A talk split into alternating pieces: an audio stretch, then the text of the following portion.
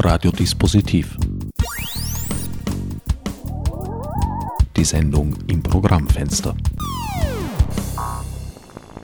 Willkommen zur elften Ausgabe von Ad Acta, der strengen Reihe zu Kunst, Recht und Internet. Heute gibt es aus meiner Sicht drei kleine Gründe zu feiern. Zunächst begehen wir die elfte Folge.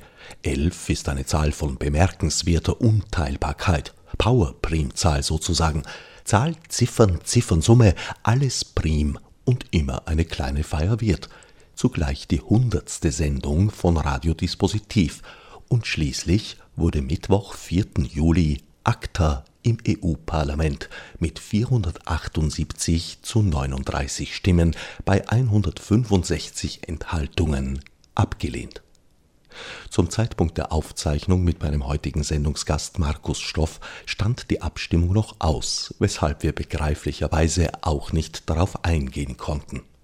Welcher Kelch da zumindest vorläufig an uns vorüberging, wird uns nächste Woche aus juristischer Sicht Franz Schmidbauer erläutern. In den Jubel über das endgültige Aus für dieses mehr als umstrittene Vertragswerk mag ich allerdings nicht einstimmen. Irgendeine Form von Regelung werden wir wohl brauchen. Von einem letzten Wort in dieser Sache kann also noch längst nicht die Rede sein. Wir sehen uns am Anfang, nicht am Ende der Debatte. Auch von einer weniger erfreulichen Entwicklung möchte ich kurz berichten. Die Künstlersozialversicherung, in der letzten Folge von Silvia Fuhrmann noch als leuchtendes Beispiel sinnvoller Verwendung aus Lehrmedienvergütungen lukrierter Mittel gepriesen, hat zwischenzeitlich schwer gelitten und große Teile ihrer ohnehin schon nicht übermäßig ausgeprägten Strahlkraft eingebüßt Mehr dazu findet sich beispielsweise auf den Websites freietheater.at und kulturrat.at. Doch nun zum eigentlichen Thema und meinem heutigen Gast Markus Stoff. Markus, du bist einer von mehreren Sprechern und Sprecherinnen der Initiative Netzfreiheit.org. Kannst du uns kurz umreißen, worum es da geht? Also wir sind die Initiative für Netzfreiheit und unser Vereinszweck ist die Förderung der Freiheiten des Bürgers im Netz und Wahrung der digitalen Bürgerrechte. Das bedeutet im Wesentlichen, dass wir für die individuelle Freiheit, die individuelle Bewegungsfreiheit im virtuellen Raum, allerdings auch mit den daraus resultierenden äh, Rechten und Konsequenzen im realen Umfeld befasst sind. Das heißt konkret, dass wir uns der Problematik annehmen, dass äh, wir im Moment den Eindruck haben, dass einige Teile in der Politik, der Entscheidungsträger, sich dessen nicht bewusst sind, wie wichtig es ist, dass das Internet frei bleibt. Das heißt frei von Zensur, frei von Sperren, ein garantierter Zugang vorhanden ist und dass eine gesellschaftliche Partizipation ohne dieses Medium einfach nicht mehr möglich ist. Alle diese Dinge sind gerade Gegenstand einer heftigen Debatte, die in Österreich so wahrnehmbar in die Breite gekommen ist durch eine andere Initiative, nämlich Kunst hat Recht. Wie nehmt ihr das wahr? Ja, wir nehmen die Themen, die Kunst hat Recht bearbeitet, auch wahr. Wir nehmen sie aus einer anderen Perspektive wahr. Wir nehmen sie aus der Perspektive wahr, dass hier eine Industrie am Arbeiten ist, die Rechte für die wir eintreten, immer weiter zurückzustutzen. Das äußert sich über Abkommen wie ACTA, SOPA, PIPA oder Hadopi in Frankreich. Und was Kunst und Recht betrifft, ist es so, dass ein gewisser kleiner Anteil der darin partizipierenden Personen äh, sich dieser Problematik auch bewusst ist und versucht, äh, das etwas milder aufzustellen. Leider ist es aber trotzdem so, dass die Initiative Kunst und Recht an sich sich der Problematik nicht im vollen Umfang bewusst ist. Und hier ist definitiv noch Dialog nötig. Und ich denke, es ist auch möglich, dass die Initiative zu einer vernünftigen Position für beide Seiten findet. Mit der angesprochenen Problematik meinst du, dass hier zu wenig Bewusstsein für die Konsequenzen vorhanden ist? Also ich hatte unlängst eine Diskussion im Funkhaus äh, und da kam heraus, dass sie sich hier um solche Dinge wie, äh, dass das technisch nicht machbar ist und äh, quasi zwingend zu Einschränkungen und Überwachung führen würde äh, nicht auseinandersetzen müssen, weil sie ja keine Techniker sind. Das ist halt eine Einstellung, die in meinen Augen gar nicht geht. Vielmehr muss es so sein, dass sie in Dialog treten mit den Initiativen und den Organisationen, die sich mit diesem Thema befassen und die Expertise mit diesen Initiativen austauschen. Du bist ein Techniker von deinem Hintergrund her und hättest die Expertise. Ja, also wir in der Initiative für Netzfreiheit sind aus dem IT-affinen Bereich, aus dem netzaffinen Bereich. Und wir hätten das Wissen, das notwendig ist, um hier eine vernünftige Position zu finden. Äh, auf der anderen Seite suchen wir natürlich immer wieder auch Expertise, die jetzt im Bereich äh, der Kunstschaffenden vorhanden ist. In meinen Augen wäre es einfach ein, ein relatives Traumbündnis, wenn sich eine Initiative, die sich progressiv mit dem Thema Urheberrecht auseinandersetzt, mit Organisationen, die für Netzfreiheit eintreten, das müssen nicht zwingend wir sein, an einen Tisch setzt und einmal darüber spricht, was denn machbar ist und was sinnvoll ist. Ich bin nämlich der festen Überzeugung, dass die meisten Künstler auf keinen Fall ein restriktives System wollen, dass die meisten Künstler keinesfalls einen Überwachungsstaat herbeiführen wollen. Der aber in so manchen Forderungen impliziert enthalten wäre der in manchen Forderungen impliziert enthalten wäre, genau. Ja, ich habe auch den Eindruck, dass nicht nur hier, sondern auch an vielen anderen Stellen zwar gelernt wurde, dass ohne Juristen und Juristinnen nichts geht. Die sitzen auch bei kleinen Projekten von Anfang an mit am Tisch, aber hier wurde, glaube ich, zu wenig Expertise beigezogen. Und das ist doch relativ wichtig, bevor man ein Haus baut, zu klären, auf welchem Grund es stehen soll. Es ist ein Unterschied, ob es in Venedig gebaut wird oder im Waldviertel auf den Granitplatten der böhmischen Masse. Ja, ich muss sagen, wenn ich mir ansehe, wer Kunst und Recht initiiert hat, dann ähm, habe ich durchaus den Eindruck, dass äh, diese Initiative auch eine ganz klare Agenda hatte am Anfang. Ich bin auch der Meinung, dass diese Agenda nicht mehr so klar da ist, weil unter anderem durch ACTA die Künstler in der Initiative darauf gekommen sind, dass hier etwas in die falsche Richtung läuft. Und äh, es hat hier innerhalb dieser Initiative eine kleine Gegenbewegung gegeben und die Positionen wurden massiv abgeschwächt und wurden massiv abgemildert. Dennoch ist eine Position übergeblieben, die extrem bedenklich ist und die zu einem großflächigen Überwachungsszenario führen würde. Und das sind die Warnungen. Es ist darin vorgesehen, dass man Urheberrechtsverletzungen abmahnt. Jetzt muss man natürlich wissen, dass man Dinge nur dann abmahnen kann, wenn man kontrolliert, ob sie begangen werden.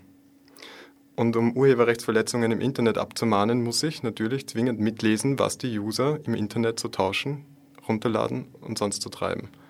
Jetzt vertritt die Initiative aber den Standpunkt, dass die guten kleinen Downloader ja nicht belangt werden sollen.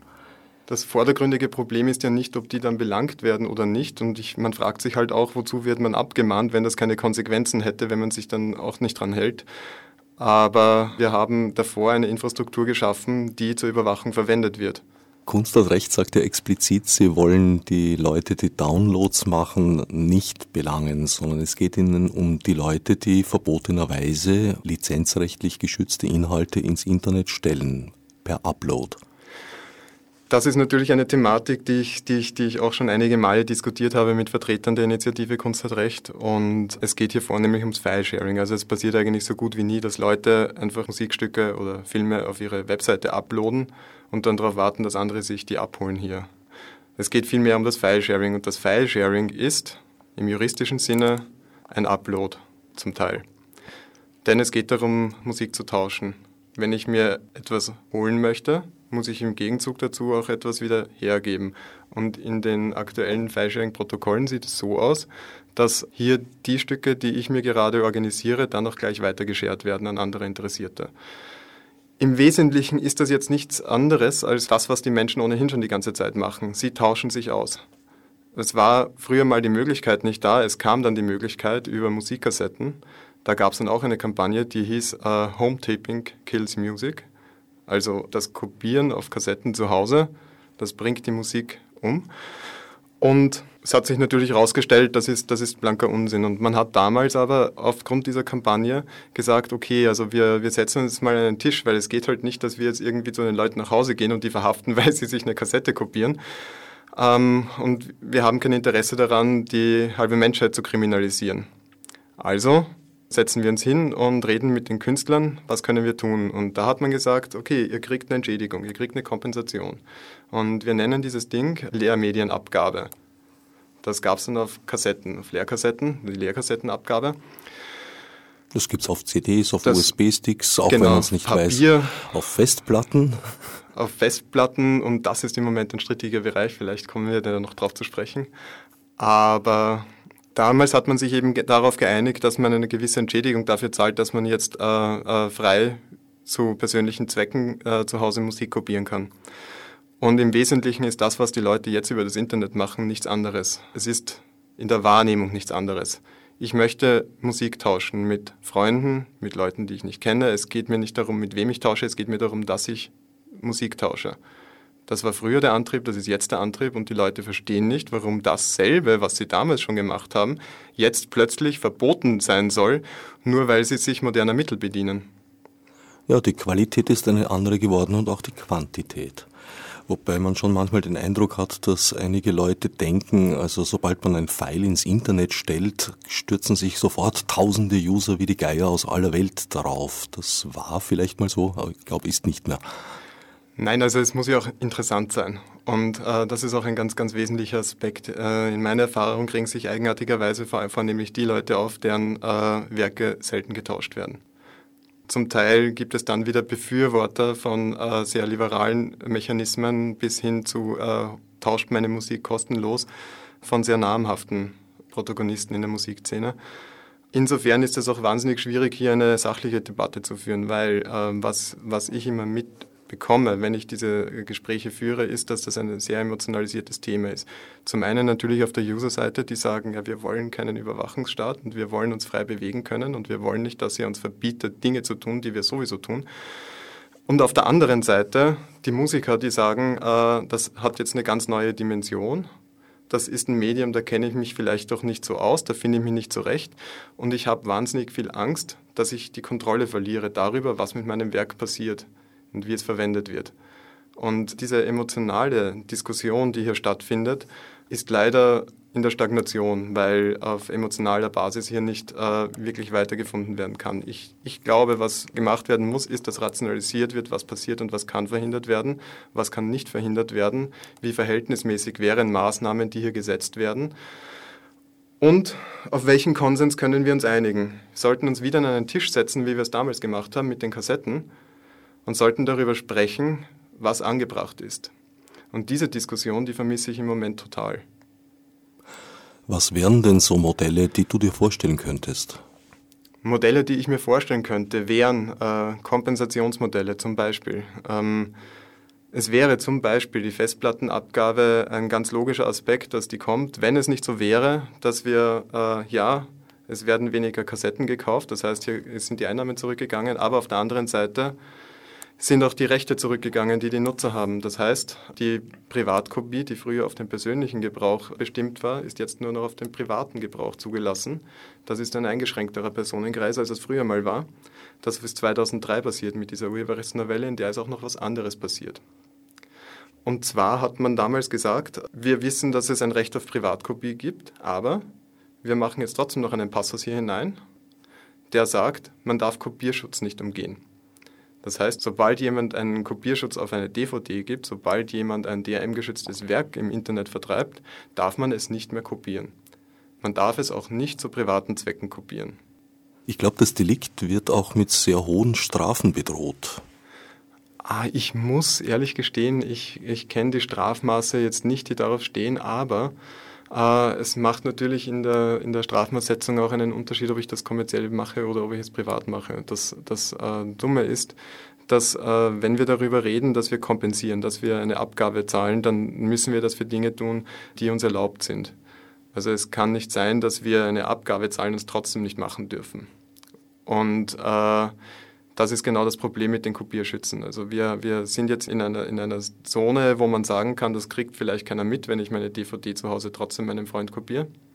Ich darf es aber nicht und ich darf es auch nicht weitergeben. Und das heißt, ich mache mich hier potenziell schuldig. Und das heißt, ich bin auf einem Tablett für Abmahnungen. In Deutschland ist das ein heißes Thema. Da sind sehr viele Abmahnungen. In Österreich weiß ich es nicht. Es gibt keine wirklich repräsentativen Zahlen, die ich dazu gesehen habe. Ich habe jetzt aber wohl in letzter Zeit mitbekommen, dass äh, deutsche Urheberrechtsjuristen österreichische Downloader abmahnen. Das ist halt auch ein ganz, ganz spannendes Kapitel, wo man sich einfach mal fragen sollte, ähm, wie weit will man das denn eigentlich noch auf die Spitze treiben? Das ist auch einer der ganz wesentlichen Punkte, die weit über dieses Thema hinausgehen. Der Begriff des Tatortes hat sich aufgelöst und ist ganz schwer zu definieren, weil wo ist die Tat begangen worden? Dort, wo der Mensch gesessen ist, der dieses File mal ursprünglich ins Internet gestellt hat, dort, wo der Server steht, was auch oft nicht ein einziger Ort ist, sondern in Peer-to-Peer-Netzwerken ja auch dezentral verläuft, oder dort, wo der einzelne User sitzt, der sich's runterholt. Ja, und das ist halt auch eine ganz, ganz spannende Diskussion, die immer wieder gerne äh, mit den Positionen belegt wird, die gerade opportun sind. Ähm, zum Beispiel könnte man jetzt sagen, logischerweise, es kommt darauf an, wer es gemacht hat. Wäre eine logische Position, wird in den meisten Fällen auch so gesehen, offensichtlich auch von deutschen Anwälten, die in Österreich abmahnen.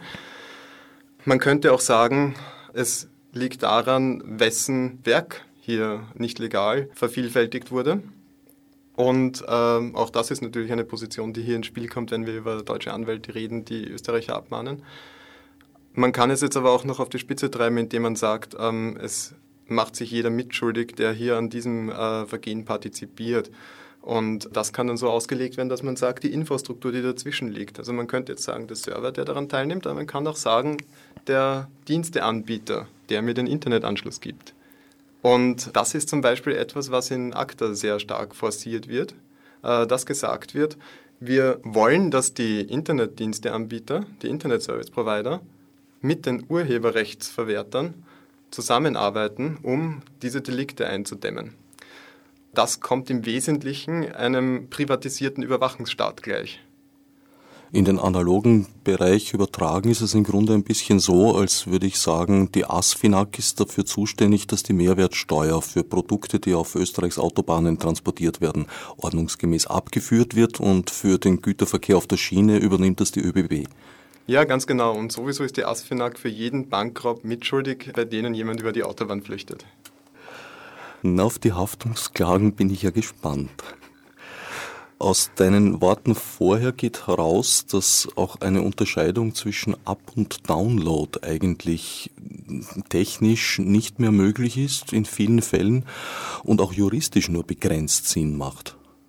Technisch kann man schon unterscheiden zwischen Upload und Download. Äh, Peer-to-Peer -Peer und Peer-to-Peer File-Sharing-Netzwerken? Genau, also in File-Sharing-Netzwerken ähm, ist es technisch so, dass ich, dass ich mir Dateiteile hole und auf der anderen Seite wieder Dateiteile weitergebe. Das heißt, ich habe hier auf der einen Seite diesen Download, wenn ich mir was hole, und diesen Upload, wenn ich etwas weitergebe.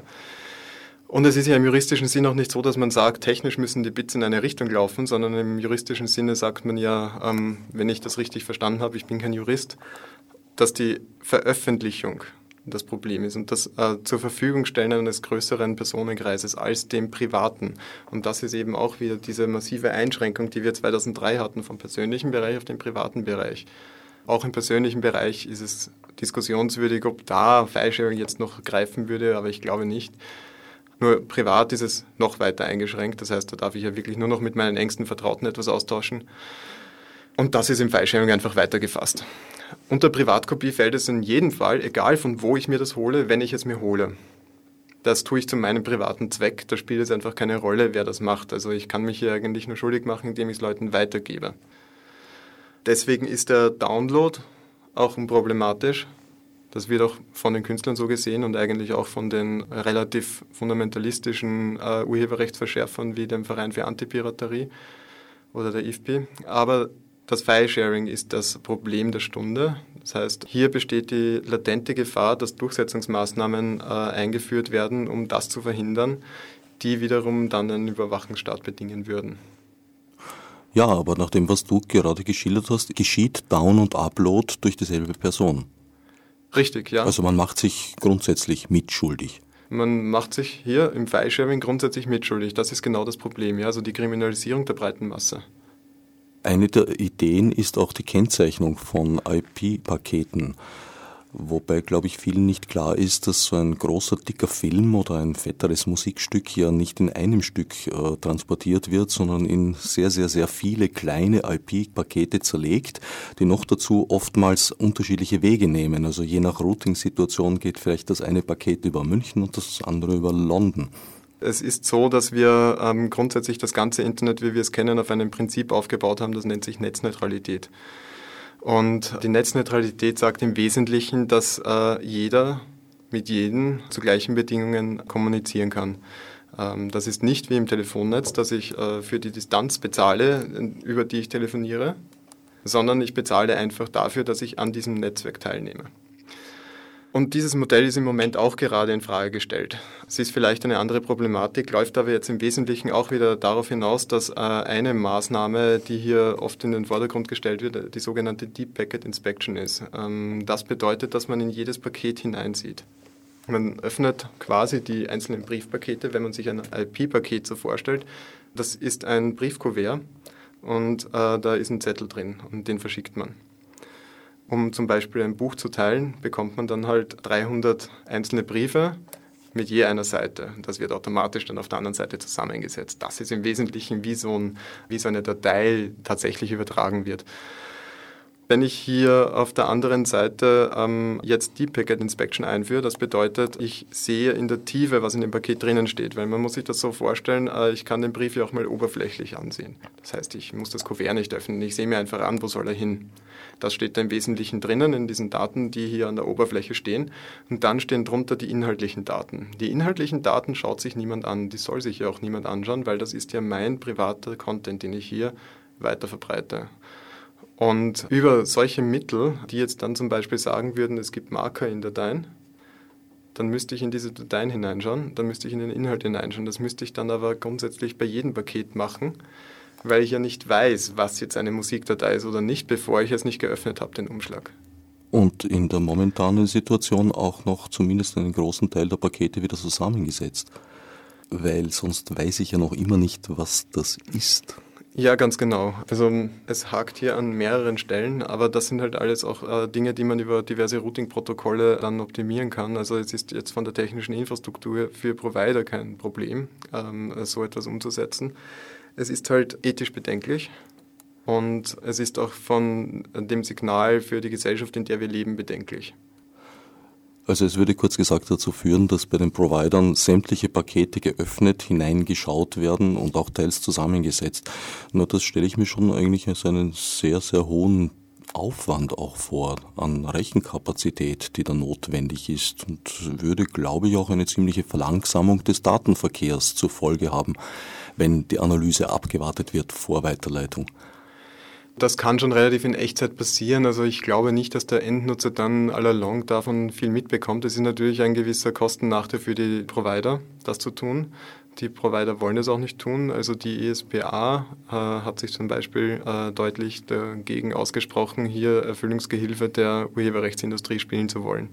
Die ESPA ist die Vereinigung der Provider Österreichischen Internetprovider, genau. Du hast die Festplattenabgabe angesprochen. Ist es denn sinnvoll, sich das so konkret auf ein Medium festzulegen? Schon heute kann man streiten, was eine Festplatte ist. Das ist eben eigentlich genau die fragwürdige Sache. Also man muss sich hier irgendwie ein äh, Kompensationsmodell vielleicht überlegen, äh, um äh, das in der politischen Realität umsetzen zu können, was äh, hier so im Raum steht. Aber die Festplattenabgabe wurde zum Beispiel schon einmal vom obersten Gerichtshof abgelehnt mit dem Argument, äh, dass sie nicht spezifisch genug sei. Und jetzt hat die Austromechaner dann trotzdem gesagt, ähm, wir heben eine Festplattenabgabe ein, obwohl es dieses Urteil vom obersten Gerichtshof gab, womit kurioserweise die äh, Anbieter oder, oder, oder, Vertreiber von Festplatten ganz generell, ob äh, als Teile von Computern oder als Festplatten selbst, ähm, daran gebunden, diese Abgabe zu entrichten. Es haben sich damals allerdings einige dagegen aufgelehnt und gesagt, also sie zweifeln an, dass das irgendwie legitim ist äh, und äh, heben das nicht ein. Auf der anderen Seite gibt es dann jetzt wieder Anbieter, die diese Abgabe einheben und abführen. Die Frage hier ist, was passiert in Zukunft, weil Hewlett Packard hat dagegen geklagt und es wurde ihnen in erster Instanz Recht gegeben. Und in zweiter Instanz wurde ihnen ebenfalls Recht gegeben. Und jetzt Jetzt liegt es wieder beim obersten Gerichtshof und alle warten gespannt auf ein Urteil.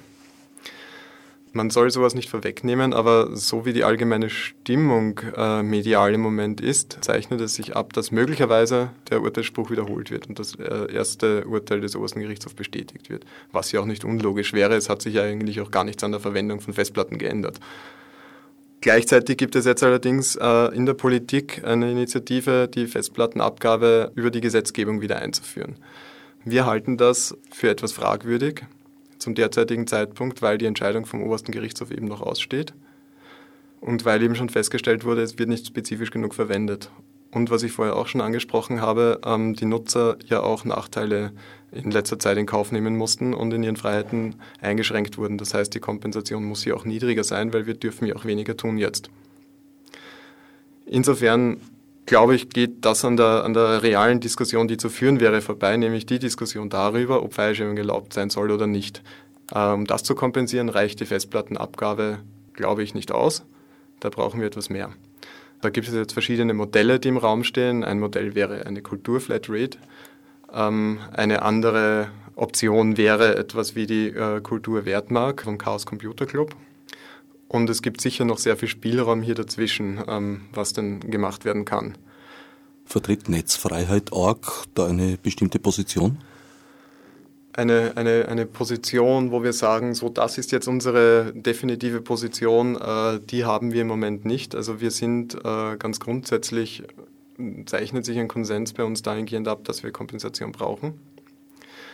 Wie die aussehen soll, das wissen wir nicht. Also es gibt so viele Modelle, die denkmöglich wären und ich glaube, es hängt doch ein bisschen davon ab, ähm, wie die Bereitschaft von der anderen Seite da ist, äh, auf welche sie sich am ehesten einlassen würden, diese Optionen. Insofern möchte ich da jetzt auch gar nicht ähm, allzu viel vorwegnehmen, aber ich kann natürlich einen kurzen Abriss geben über zum Beispiel die zwei Möglichkeiten, die es gäbe. Das eine wäre die Kulturflatrate, ähm, äh, die man auf vielerlei Art umsetzen kann. Eine davon wäre, dass man sagt, man belegt einen Internetanschluss mit einer Abgabe. Das ist jetzt auch suboptimal, weil Internetanschlüsse werden ja nicht nur zum Fallscheren verwendet. Man könnte es an das Paket koppeln, äh, wie viel Bandbreite da drauf ist, äh, wie viel Volumen man hat, was es kostet. Es sind viele Parameter möglich. Was passieren muss, ist, dass ähm, äh, hier quasi über eine breite Masse ein Pool gefüllt wird der dann wiederum an die Künstler, an die Urheber ausgeschüttet wird. So wie das jetzt bei den Lehrmedienabgaben der Fall wäre. Eine zweite Möglichkeit wäre die Kulturwertmarkt des Chaos Computer Clubs. Die Kulturwertmarkt des Chaos Computer Clubs ist sowas ähnliches wie eine äh, Kultur-Flatrate. Mit dem entscheidenden Unterschied, dass der Nutzer selbst bestimmen kann, wohin äh, seine Anteile gehen. Das heißt, ich kann äh, meine Anteile an den Zwangsabgaben, die ich leisten muss, zielgerichtet an die Künstler weitergeben, die ich bevorzuge. Da wären ja auch im Prinzip Mischmodelle denkbar. Also wenn jemand seinen Anteil eben nicht zuteilt, wird das dann nach einem Schlüssel, der hoffentlich ein bisschen anders ausschaut als die derzeit in Verwendung befindlichen, aufgeteilt. Genau, also es ist niemand gezwungen, hier äh, seine äh, Kulturwertmark aufzuteilen sondern er kann es auch einfach lassen und dann wird es halt nach einem Default-Schlüssel, den es ja jetzt auch schon gibt, verteilt. Sollte das deiner und eurer Auffassung nach an die Stelle von kommerziellen Internetmarktplätzen, Stichwort iTunes, treten oder diese flankieren? Es sollte diese flankieren. Also das ist auf keinen Fall äh, das Ersetzen von Geschäftsmodellen. Das würde, glaube ich, auch nicht funktionieren. Wir müssten da massiv höhere Abgaben haben. Und woran macht man es denn dann fest? Ähm, wie der Schlüssel äh, aufgebaut wird. Aber, oder anders gesprochen, iTunes vertreibt Musik und wir wollen dafür kompensieren, dass Musik getauscht wird für den persönlichen Gebrauch. Und zwar, es hört sich auf den ersten Blick so an und ich höre das immer wieder auch von Künstlern, aber wenn wir das machen, dann fällt ja irgendwie so eine Hemmung. Dann haben die Leute kein Unrechtbewusstsein mehr und tauschen noch mehr Musik. Und ich muss immer wieder wiederholen, das Unrechtbewusstsein ist nicht da. Das haben sie schon jetzt nicht. Ja. Würden die Leute keine Musik tauschen. Und was ihr dadurch bekommt, ist Geld. Das heißt, ihr monetarisiert aus einer Situation, die es jetzt auch schon gibt. Und äh, es verschlimmert sich nichts. Und die Leute werden nach wie vor bereit sein, über zum Beispiel iTunes Musik zu beziehen, weil es einfach bequem ist. Es ist einfach bequem, am iPhone auf den Button zu drücken und dann hat man seine, seinen Song und kann sich den gleich anhören das ist der Grund, warum die Leute diese Dienste verwenden. Es ist nicht der Grund, weil sie ein schlechtes Gewissen hätten, es nicht zu tun, sondern es ist der Grund, weil sie angenehm zu verwenden sind. Und das ist der Sinn und Zweck eines Geschäftsmodells. Die Empirie zeigt auch, dass äh, mit Einführung von iTunes der File-Sharing-Anteil massiv zurückgegangen ist. Das heißt, die Leute mussten, sie waren nicht mehr gezwungen, sich die Musik auf äh, äh, Kanälen in der Grauzone des Rechts zu besorgen, sondern äh, sie konnten ganz einfach in den hellen Shop von Apple gehen und sich die Songs kaufen.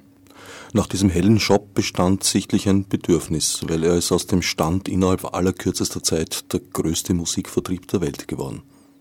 Ja, offenbar. Und äh, was ich nicht verstehe, ist, dass es nach wie vor die Auffassung gibt, es hilft dem kommerziellen Erfolg, wenn man Dinge nicht anbietet. Wir sehen das vor allem in der Filmbranche im Moment, äh, die gerade dabei ist, dieselben Fehler zu machen, die die Musikindustrie schon hinter sich hat. Und mit äh, Regionalbeschränkungen und verspäteten Einführungen rund um die Welt das Potenzial zu verschenken, dass die Leute sich die Filme monetär kaufen. Käuflich erwerben. Käuflich erwerben. Und stattdessen sind sie gezwungen, weil sie es ja gleich sehen wollen, der Film ist ja schon da, sich das auf anderen Kanälen zu besorgen. Aber mittelfristig oder langfristig gesehen wäre dann praktisch eine Quelle, also eine Quelle, es ist ja auch nicht wünschenswert, dass iTunes in dieser Monopolposition bleibt, in der es im Moment ist. Nein, also es sollte so sein, dass es ähm, schon sehr viel mehr Konkurrenz dazu gäbe und äh, ich glaube, wir hatten es bisher mit einer Situation zu tun, dass Major Labels den Musikmarkt dominiert haben und äh, es kam irgendwie die Hoffnung auf, das wird sich jetzt ändern mit dem Internet. Das ist die, die, die Hoffnung von vielen Nutzern, das ist die Hoffnung von einigen Künstlern.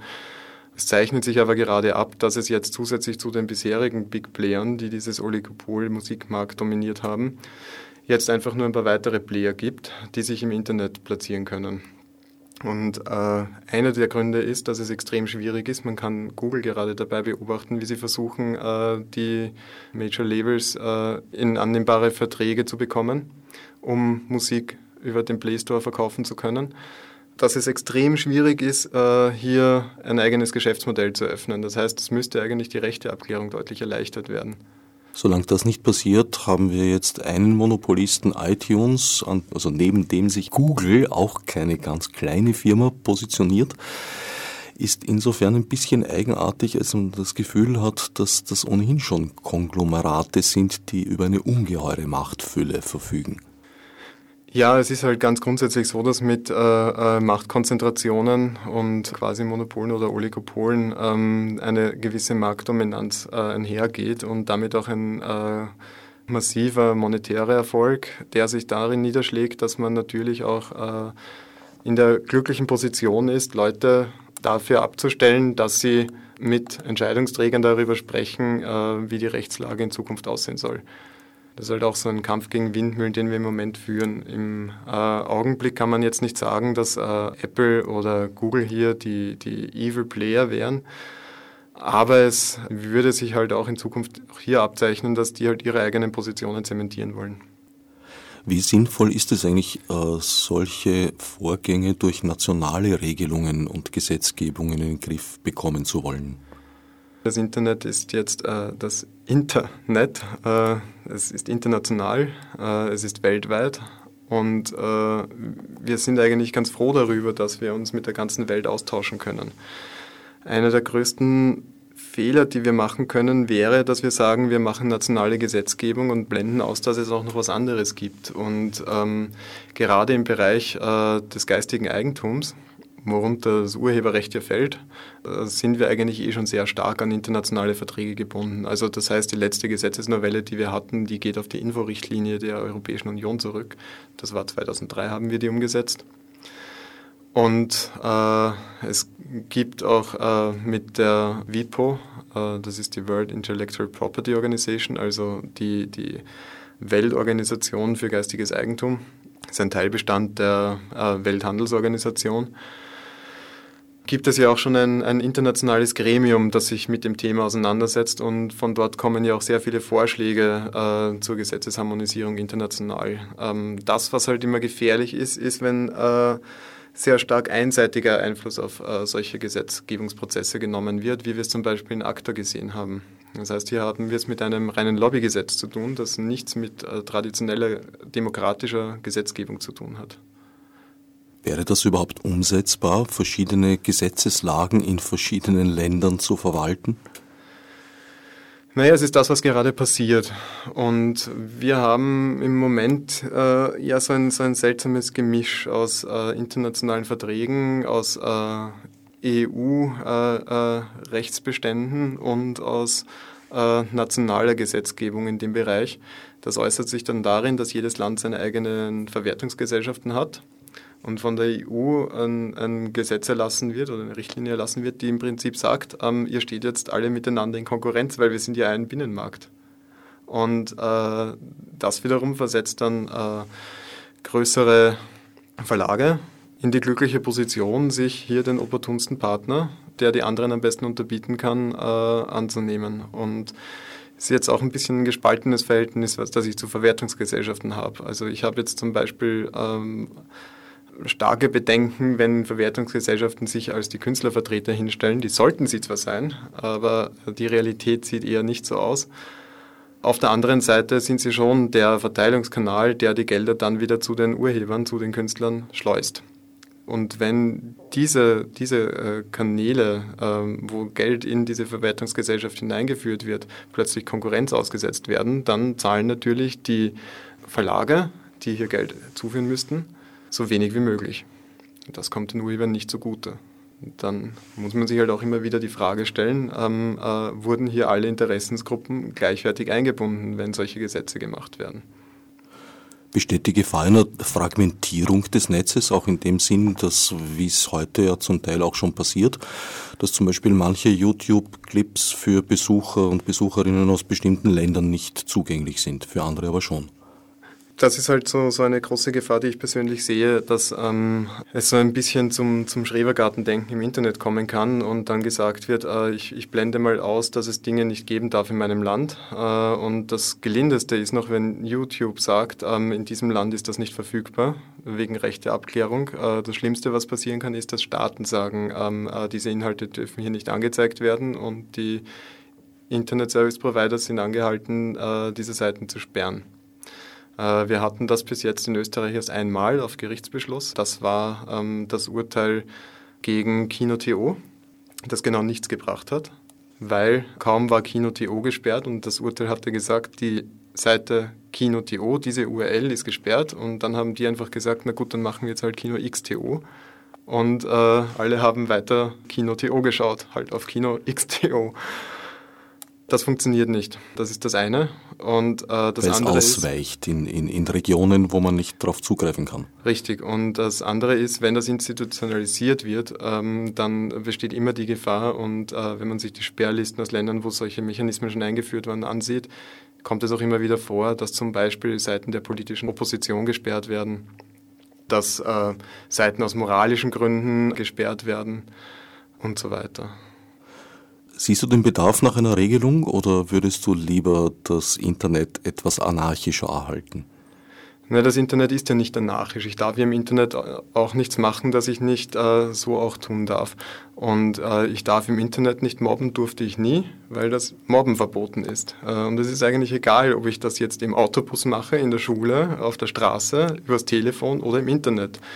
Mobbing ist nicht erlaubt. Und äh, immer wenn diese Argumente kommen, bin ich doch etwas verblüfft äh, über die zum Teil auch bewusste Überspielung des Wissens, dass das ja eh nicht erlaubt ist. Und äh, in letzter Zeit haben wir glücklicherweise auch immer seltener die Aussage gehört, das Internet sei ein rechtsfreier Raum. Also es dürfte sich langsam, aber sicher herumsprechen, dass dem nicht so ist.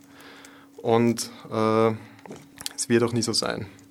Naja, zum Teil würde ich das schon auch so sehen, weil einfach sehr viele Regelungen nicht greifen. Und wenn du sagst, es ist im Prinzip dasselbe, das Mobbing im Bus äh, und das Mobbing im Internet, von der Intention her ja, von der Wirkung her nein, ganz anders. Und manche Delikte sind erst möglich geworden, eben dadurch, dass die Definition des Privatraumes und des privaten Freundeskreises eine andere geworden ist.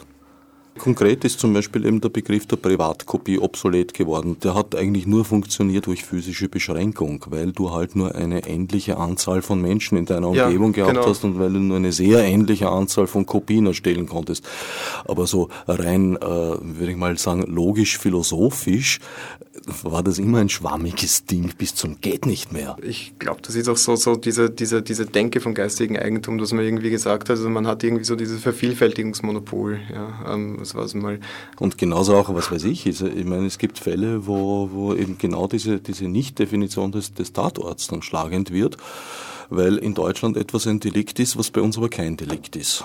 Genau, und das ist, das ist ein, ein, ein Punkt, äh, der, der ganz wichtig ist, auch äh, anzusprechen, glaube ich Es ist nämlich so, dass ähm, man sich halt irgendwo noch immer in diesem, in diesem Grenzendenken äh, aufhält ein bisschen. Also dass man äh, irgendwo diesen Raum hat, wo etwas passiert. Und wenn es jetzt um, um Dinge geht, die zwei Menschen betreffen, dann ist halt immer die Frage, wo ist derjenige, der es macht und wo ist derjenige, der darunter leidet. Es äh, reduziert sich aber erst wieder auf zwei Orte. Also Im Internet kommt zumindest ein dritter Ort dazu, wenn er überhaupt so klar definierbar ist, das ist der Standort des Servers weil wenn der in einer Gegend steht, wo du nicht rankommst, aus ja. welchen Gründen auch immer, dann kommst du nicht ran. Und das Richtig. braucht gar nicht exotisch zu sein. Auf ein Nazi-Website in den Vereinigten Staaten ist es verdammt schwer zuzugreifen, weil einfach dort Wiederbetätigung kein Delikt ist. Ja. die lokalen juristischen Instrumentarien gar nicht vorhanden. Ja, ich, ich sehe ich seh auch das ein bisschen, bisschen entspannter, weil es ist ja jetzt auch schon so, also ich kann nach Amsterdam fahren und mich dort äh, zukiffen und ich, ich komme dann zurück und bin halt äh, hier und kann es jedem erzählen und äh, es passiert mir nichts, weil ich durfte es dort ja tun. Man hat eben den Gültigkeitsbereich des Rechts, äh, der ist ja auf die Nationalstaaten äh, beschränkt. Äh, normalerweise, das wird in letzter Zeit auch ein bisschen aufgeweicht, was ich auch sehr problematisch finde. Es hat jetzt nichts mit Urheberrecht zu tun, sondern ganz grundsätzlich mit der Tendenz, in die es geht. Die Terrorcamps zum Beispiel. Wenn du das jetzt mal abspulst über, übers Internet, dann hast du hier im Wesentlichen dieselbe Situation. Das heißt, du hast eine Alpetoner Infoseite in den USA und äh, die möchtest du jetzt aus österreichischer Sicht nicht äh, äh haben. Auf der, auf der, auf der äh, einen Seite ist das da absolut verständlich. Auf der anderen Seite macht man damit halt auch die Büchse der Pandora auf, wenn man dann sagt, ich mache jetzt einfach so eine, so eine virtuelle Grenze im Netz und, und alles, was da außerhalb ist und nicht in mein Rechtsgut hineinpasst, das blende ich aus, das gibt es für mich nicht. Ähm, dann, dann bewege ich mich auf dünnem Eis, weil äh, das jetzt mit Alpedono Info wahrscheinlich äh, für sehr viele Leute, äh, die sagen, finde ich toll, kann sich aber schnell wenden, wenn dann mal ein anderer an der Position ist, das entscheiden zu können und äh, sagt so und jetzt äh, mal äh, die ganzen äh, Linksradikalen oder so, ja.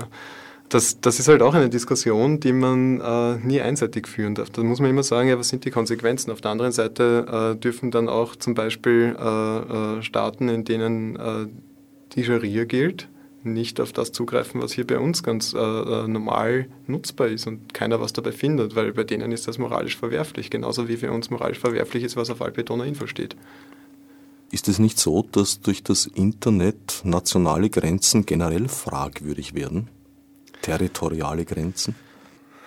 Ja, wir, wir haben ja schon mehrere Einflüsse, die irgendwie in Frage stellen, äh, wie stark wir auf territoriale Grenzen setzen sollten. Unter anderem haben wir eine globalisierte Marktwirtschaft, äh, die unter anderem dafür gesorgt hat, dass wir in Europa einen großen Staatenbund äh, haben, der im Wesentlichen gesagt hat, also wir wollen irgendwie einen Binnenmarkt haben.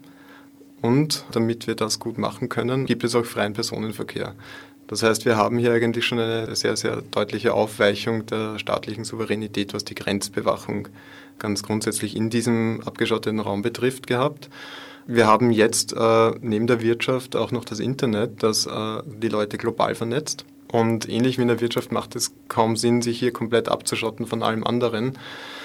Im Grunde äh, dreht sich ja viel um die Frage, ähm, möchte ich äh, Dinge, die bei mir nicht erlaubt sind, äh, ausblenden? Möchte ich so tun, als gäbe es die gar nicht, indem ich sage, das darf bei mir nicht gesehen werden, das darf bei mir nicht erfahren werden? Oder halte ich mich da raus und sage, das ist ein anderer äh, Staat, in dem das passiert, weil der Server in einem anderen Staat steht. Und wenn der betrieben wird, zum Beispiel von Leuten, die hier sind, dann können die ja dafür auch belangt werden, dass sie das dort tun. Was ich nicht kann, ist, ich kann den Server nicht beschlagnahmen. Dafür gibt es dann jetzt aber auch wieder Rechtshilfeabkommen mit sehr vielen Staaten in sehr vielen Bereichen. Vor allem in den ganz neuralgischen Bereichen wie zum Beispiel Kinderpornografie gibt es international gesehen gar kein Problem. Und mal abgesehen davon, dass man auf staatliche Instanzen hier gar nicht mehr angewiesen ist, sondern die Infrastrukturanbieter von sich aus schon sagen, oh, das habe ich nicht gewusst und äh, das ist gleich mal weg. Gut, man kann jetzt sagen, es gibt jetzt diesen Server in, in dem äh, äh, Staat, wo ich keinen Zugriff darauf habe und das äh, missfällt mir. Äh, aber wie gesagt, also da gibt es dann wieder Rechtshilfeabkommen oder ich kann wirklich nichts tun, dann fällt es halt leider unter Shit Happens und ich muss mich damit abfinden. Und dann ist die Frage, wie gehe ich damit um? Blende ich es aus, indem ich ein Stoppschild davor hinstelle? Äh, blende ich es aus, indem ich einfach gar überhaupt so tue, als gäbe es das gar nicht und laufe damit Gefahr, dass das für politische Zwecke auch missbraucht wird. Oder sage ich, ich nehme es in Kauf, dass in manchen Fällen Dinge im Netz bleiben, die ich aus meiner nationalstaatlichen Perspektive hier äh, da gerne nicht drinnen hätte. Und akzeptiere, dass ich in einem weltweiten Netz auch nur ein Teilnehmer bin. Sehr oft kommt eigentlich auch zutage, dass offensichtlich eine gezielte Desavouierung der offenen Lizenzen betrieben wird. Also man hört da die seltsamsten Gerüchte, dass wenn man etwas unter CC-Lizenz stellt, dass man damit amerikanische Anwälte dick und fett füttern würde und ähnliches. Offene Lizenzen sind leider nicht kompatibel mit Verwertungsgesellschaften. Das heißt, Künstler, die sagen, wir würden gerne hier Creative Commons Musik lizenzieren, die dürfen sich dann entscheiden, ob sie weiter an der Verwertungsgesellschaft äh, teilhaben oder nicht. Und dafür Creative Commons Musik lizenzieren können. Und äh, das ist in meinen Augen auch eine sehr, sehr untragbare Situation. Ich finde, äh, ein derzeit entsprechendes Modell wäre, den Künstlern diese Wahl freizustellen und äh, statt personenbezogene äh, Kompensation äh, werksbezogene Kompensation einzuführen. Das wäre auch mit den technischen Mitteln, die es jetzt gibt und weswegen das hier auch äh, langsam angebracht wäre, kein Problem mehr. Ich glaube, es würde die rechte Abklärung äh, deutlich vereinfachen, wenn man plötzlich auf das Werk referenzieren könnte und nicht mehr auf den Künstler referenzieren muss. Aber es würde wieder eine Verteilungskontrolle des Werkes beinhalten.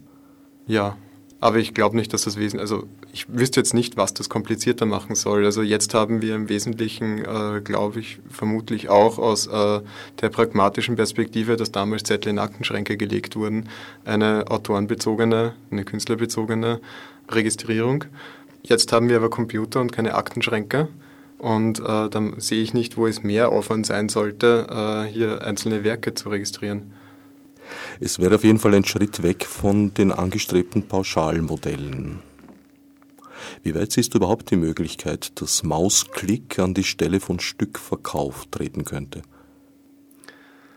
Ja, also ich glaube, das wird sich in Zukunft so abzeichnen. Also die Videotheken leiden jetzt schon darunter, dass immer mehr Leute sich ähm, die Inhalte übers Netz besorgen und das wird sich in Zukunft sicher nicht verändern. Also das wird eher den Trend äh, noch verstärken. Ähm, die Zugänge zum Internet werden immer breitbändiger, werden immer äh, schneller. Das wird dazu führen, dass die Leute in Zukunft auch Filme vermehrt on-demand konsumieren können. Aber wäre es nicht auch gescheiter, einfach in Richtung einer Flatrate zu gehen und zu sagen, okay, wir schenken uns das jetzt, einzelnen Dingen hinterher zu hecheln? Naja, also eine Flatrate ersetzt ja nicht ähm, eine Verwertungsgesellschaft. Es wäre ja so, dass eine Flatrate ähm, im, im, Wesentlichen sagen würde, wir dürfen Musik jetzt tauschen, auch übers Internet. Aber es würde ja nicht bedeuten, dass sie nicht mehr verkauft werden kann. Und die Kompensation der Musik, die richtet sich ja auch nach dem Beliebtheitsgrad, nach der Popularität äh, und wie auch immer diese Schlüssel dann ausschauen, wie stark sie die Realität widerspiegeln aber es tendiert halt schon stark dazu, dass äh, die Künstler, die erfolgreich sind, äh, mehr Kompensation bekommen. Und äh, hat ja auch eine gewisse inhärente Logik. Weil das wahrscheinlich auch die Künstler sind, die öfter mal getauscht werden. Nur eine Flatrate äh, sagt ja nicht, ähm, dass jetzt exklusiv nur noch getauscht wird und nicht mehr verkauft wird. Das heißt, äh, äh, Geschäftsmodelle im Internet ähm, wie iTunes, ähm, die müssen halt weiter zusehen, dass sie die Musik lizenzieren können, die sie verkaufen. Wenn du dir etwas wünschen dürftest, wie würde das Internet der Zukunft aussehen? Offen. Es würde offen aussehen, es hat keine Grenzen. Ich kann mich darin frei bewegen und ich kann darin tun und lassen, was ich will, solange ich niemandem damit schade. Im Wesentlichen geht es um die ganz normalen äh, Freiheiten, die wir uns als Individuen im, im alltäglichen Leben erwarten, dass äh, wir uns einfach frei bewegen können und nicht bei jeder Handlung, die wir setzen, darüber Gedanken machen müssen, ob wir jetzt eine Straftat beginnen oder nicht. Und äh, das Selbstverständnis, das wir uns in unserer Gesellschaft erarbeitet haben, ist, dass wir einfach so lange das tun können, was wir wollen, solange wir niemand anderen damit in seiner Freiheit einschränken. Und es gibt Regelwerke, die sich etabliert haben. Es wird auch Regelwerke geben, die sich im Netz etablieren, die Etikette sind. Und es ist immer die Frage, wie verhältnismäßig ist es, dass ich diese dann äh, auf welche Art und immer durchsetzen versuche. Es gibt gewisse Dinge, an die ich mich halten muss. Es gibt gewisse Dinge, die ich darf, die ich nicht darf. Aber es muss ein offenes Medium bleiben. Das heißt, es äh, darf kein Medium sein, äh, wo einzelne Gruppen entscheiden können, äh, was darin passieren darf und was nicht passieren darf. In dem Sinne, was darf ich sehen, was darf ich im Zugriff haben und was nicht. Und ich darf in meiner Bewegungsfreiheit nicht eingeschränkt werden. Also virtuelle Grenzen äh, sollten da nicht sein. Das Internet ist letztlich ein Spiegel unserer Gesellschaft, beziehungsweise weltweit gesehen ein Spiegel unserer durchaus sehr verschiedenen Gesellschaften. Wie weit hältst du es da überhaupt für möglich, das in irgendeiner Form sauber zu bekommen? Äh, ich bin nicht sicher, ob man irgendetwas sauber bekommen kann und ich bin auch nicht sicher, ob das äh, überhaupt zielführend wäre, etwas sauber zu bekommen, was auch immer darunter jetzt zu verstehen ist.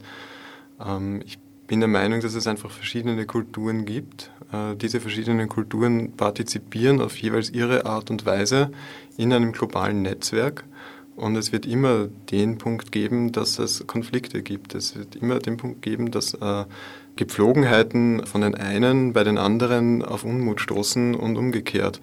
Und es zeugt von Reife im alltäglichen Leben, mit Meinungsverschiedenheiten umgehen zu können und äh, es muss auch soweit sein, dass wir als Gesellschaft soweit sind, mit Meinungsverschiedenheiten im kulturellen Bereich umgehen zu können.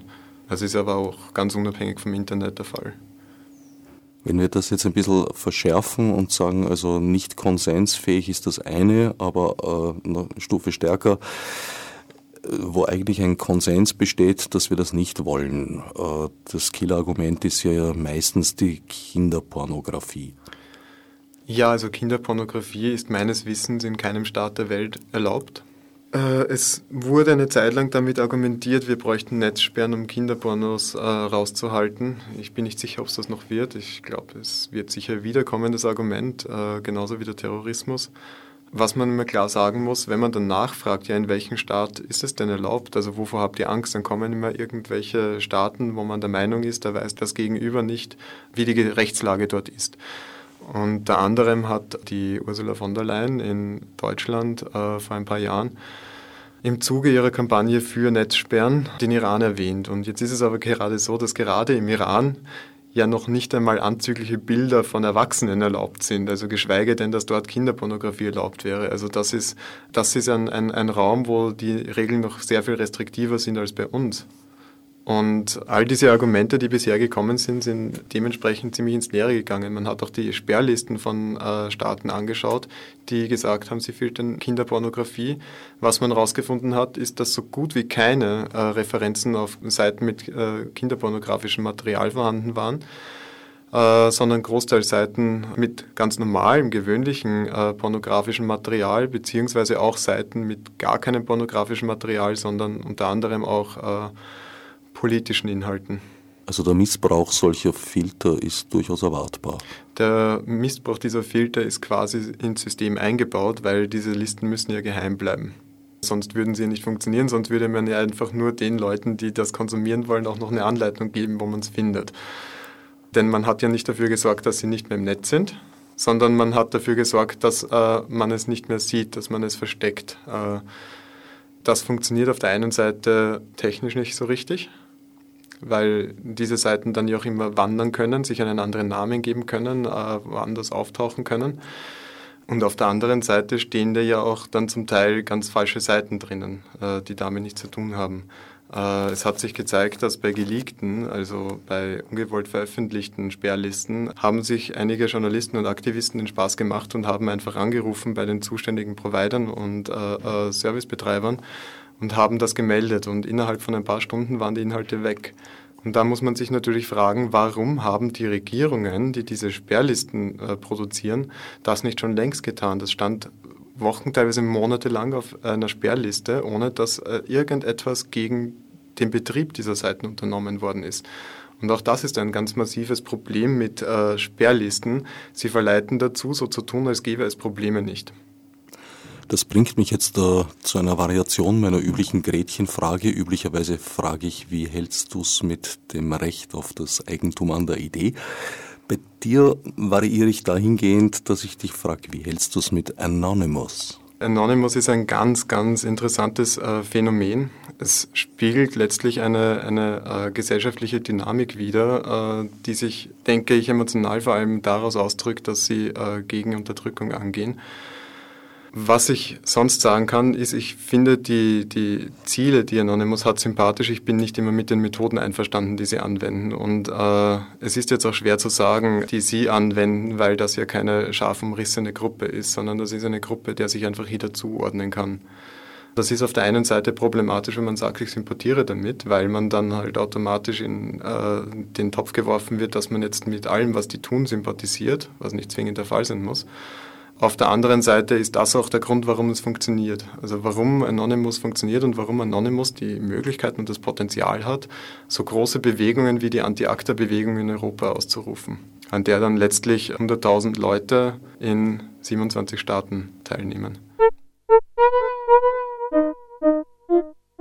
Soweit Markus Stoff, hauptberuflicher Programmierer und Sprecher der Initiative Netzfreiheit.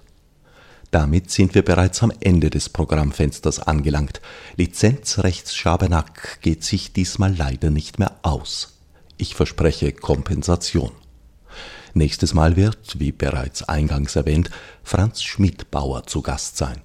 Als Richter, Autor zahlreicher Publikationen zum Themenkreis Recht und Internet sowie Betreiber des einschlägigen Websites internetforjurists.at wird er uns die juristische Sicht der Dinge darlegen. Fürs Zuhören dankt einmal mehr Herbert Gnauer. Als Nef Marburg mit Munesi. Fichtes Obsidiotar